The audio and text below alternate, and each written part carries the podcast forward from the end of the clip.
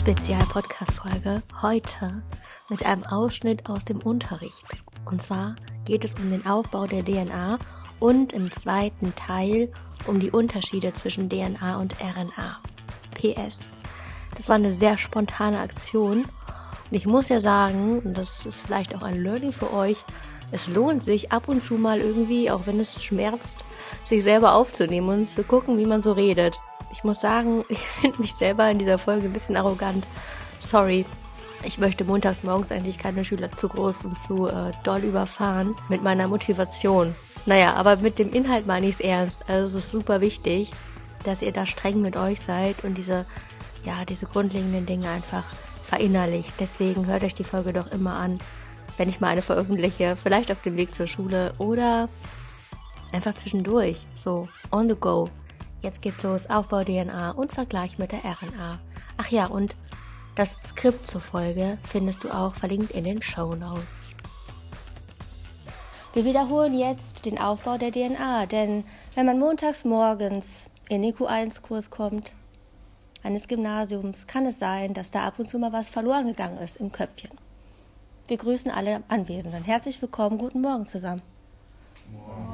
Wir starten mit dem ersten Punkt, und zwar der Struktur der DNA. Und zwar ist die DNA aufgebaut als Doppelhelix. Die Doppelhelix besteht aus zwei Strängen, die antiparallel zueinander sind. Und zwar ist das Fünfstrichende und das Dreistrichende immer jeweils gegenüber. Warum es überhaupt drei oder fünf Strichende heißt, hat womit zu tun? Gibt es jemanden aus dem Publikum, der das gerade live beantworten will? Das ist eine ganz schüchterne Podcast-Folge hier. Nicht schlimm. Die Enden beziehen sich darauf, wo das freie Hydroxy, die freie Hydroxygruppe ist, also die OH-Gruppe, weil daran kann dann die nächste Base anknüpfen. Das Dreistrichende kennzeichnet sich dadurch, dass am dritten C-Atom die OH-Gruppe hängt. Dann gibt es drei Hauptbestandteile der DNA. Das haben wir gerade schon ein paar Mal wiederholt. Einige finden es sehr lustig. Es gibt sogar einen Live, es gibt Live-Kommentare aus dem Publikum. Die drei Bausteine sind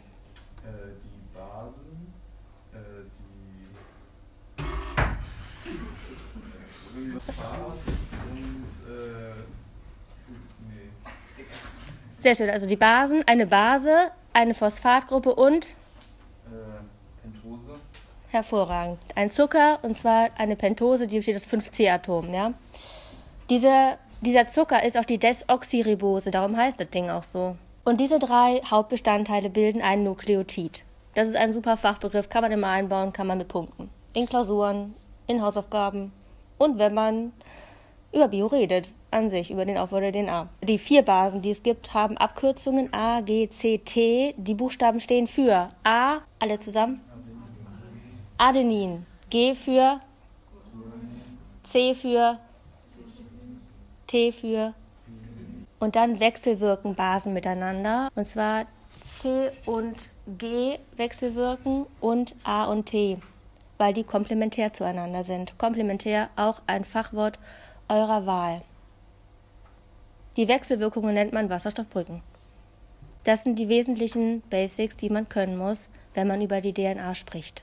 Zumindest die, die wir im Unterricht jetzt erarbeitet haben. Das waren so einige der wichtigen Fakten rund um die DNA. Jetzt habe ich noch angekündigt, dass wir DNA und RNA vergleichen. Denn da gibt es große Unterschiede. Bisher kennst du wahrscheinlich vor allem die DNA, die Doppelhelix, die auch Desoxyribonukleinsäure übersetzt heißt. Und die unterscheidet sich von der RNA in verschiedenen Punkten, nämlich in der Struktur, in der Art des Zuckers, hinsichtlich der Basen, der Funktion und außerdem gibt es Spezialformen, vor allem bei der RNA. Das Vorkommen von beiden ist relativ identisch. Wir gehen mal durch, Schritt für Schritt. Wichtigste Sache, Erstens zur Struktur. Die DNA ist ein Doppelstrang oder liegt als Doppelstrang vor. Das heißt, die beiden Stränge, die in entgegengesetzter Orientierung zueinander stehen, bilden eine Doppelhelix, die ja, das kann man, kannst du im Skript auch sehen, da gibt es eine kleine und eine große Furche, das heißt, die wickelt sich so wie eine Treppe, wie so eine Hexenleiter, sagt man das so? Ich weiß es nicht, mm, umeinander. Die RNA ist meist einzelsträngig. Es gibt auch Teile, wo, wenn du so einen Einzelstrang siehst, dass sich da so einige Doppelstränge ausbilden an manchen Stellen, und zwar an den Regionen, wo komplementäre Basen vorliegen. Auch dazu kannst du im Skript, ich weiß noch nicht, ob es jetzt heute schon direkt äh, veröffentlicht wird oder ob das Bild später kommt, kannst du das nachvollziehen. Es hat auch damit zu tun, welche Form von RNA man sich anschaut. Zu den Spezialformen kommt es, kommen wir gleich, vielleicht schon mal ganz kurz angeteasert. Bei der tRNA, das ist eine spezielle Form der RNA, da kommen immer gewisse Teile und Regionen vor, wo diese Einzelstränge komplementäre Abschnitte bilden oder wo sich diese komplementären Basen dann paaren. Das war schon das erste, Struktur, Doppelstrang versus meist Einzelstrang. Im Zucker gibt es auch einen Unterschied. Die DNA heißt ja Desoxyribonukleinsäure. Kannst du mal üben. Desoxyribonukleinsäure ist ein langes Wort. Und in der DNA ist dann der Zucker Desoxyribose, also ein fünf, ein Fünffachzucker, ein Zucker, ein Molekül, was fünf Kohlenstoffatome besitzt. Bei der RNA liegt nicht die Desoxyribose, sondern die Ribose vor. Das ist dann auch deswegen auch die Abkürzung Ribonukleinsäure statt Desoxyribonukleinsäure. Die Basen, das ist der nächste Punkt, worin sich die beiden Moleküle unterscheiden. Die DNA hat die Basen, wie wir eben schon gehört haben, Adenin, abgekürzt A, Thymin, abgekürzt T, Guanin und Cytosin, jeweils GC abgekürzt. Und bei der RNA ist das genauso, aber Uracil ist eine Base, die jetzt Thymin ersetzt. Das heißt, T wird rausgekickt und durch U ersetzt. Die Funktion von DNA und RNA unterscheidet sich auch. Während die DNA den Bauplan generell so enthält und das Rezept einfach speichert, und zwar zum Beispiel, das gibt es auch im Unterricht das Beispiel, dass Bakterien, wenn die einen bestimmten Teil der DNA besitzen, dass die, diese DNA den Bauplan hat für eine sogenannte Schleimkapsel, die das Bakterium ausbildet. Das heißt, das ist in der DNA gespeichert, dieses Rezept.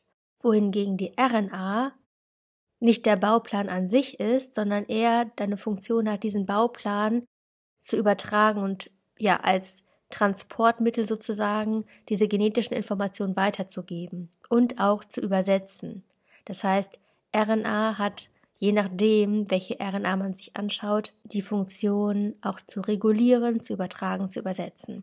Das wird auch ein bisschen deutlicher, wenn man die Proteinbiosynthese kennt. Das heißt, bitte nicht stressen, dass ihr sagt, ja, boah, keine Ahnung. So ganz grobes Vorwissen ist schon mal ganz gut.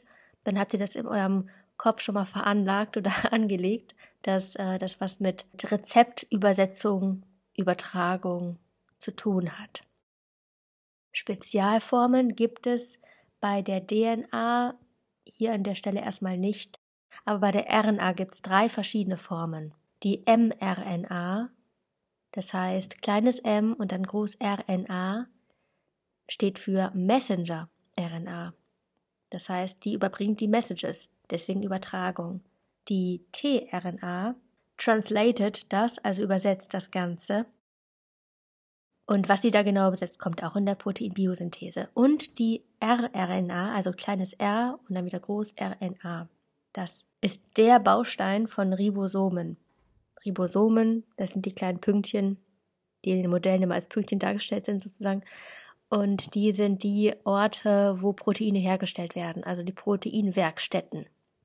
Vorkommen können DNA und RNA beide im Zytoplasma. Nein, Quatsch, Blödsinn, gar nicht. Ah, hier ist schon der erste Unterschied. Ha, guck mal, selber reingefallen. Also die DNA kommt nicht im Zytoplasma vor, außer man schaut sich Prokaryoten an, dann schon. Aber bei uns, bei den Eukaryoten, Eukaryoten sind Tier und Pflanzen, da liegt die DNA im Zellkern und außerdem auch in Mitochondrien und Chloroplasten. Mitochondrien, die Zellorganellen, wo die Zellatmung stattfindet, Chloroplasten in den Pflanzenzellen zugegen, die wichtig sind für die Photosynthese. Warum haben denn jetzt Mitochondrien und Chloroplasten selber DNA? Das hat damit zu tun, dass sie sich von früheren Bakterien ableiten. Da gibt's die Endosymbiontentheorie.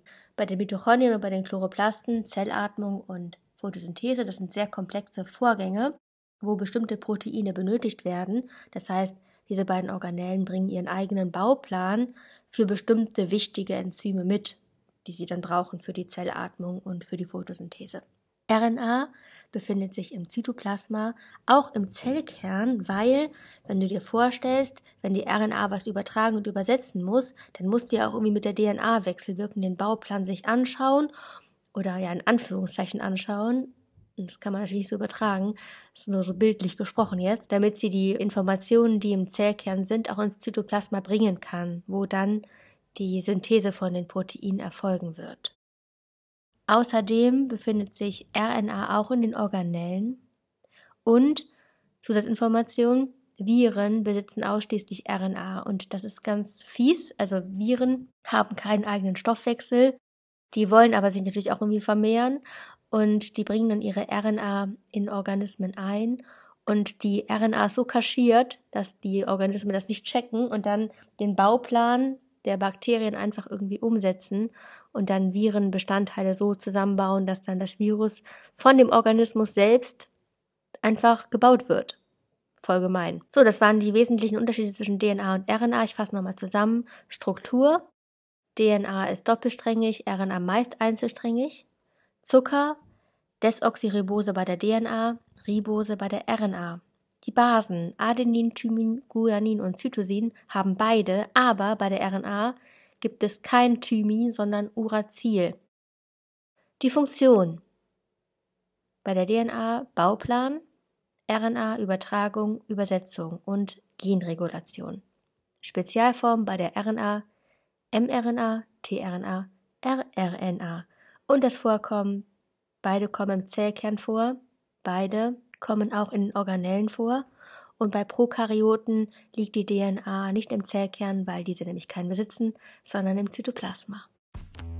Ich hoffe, du hast dadurch jetzt ein bisschen wiederholen können und wünsche dir weiterhin viel Erfolg beim Lernen. Gib nicht auf, bleib dran, es lohnt sich. In Bio, in dem Lernfach, wirst du es am Ende dir selbst danken, wenn du immer wieder ein bisschen wiederholst. Ciao.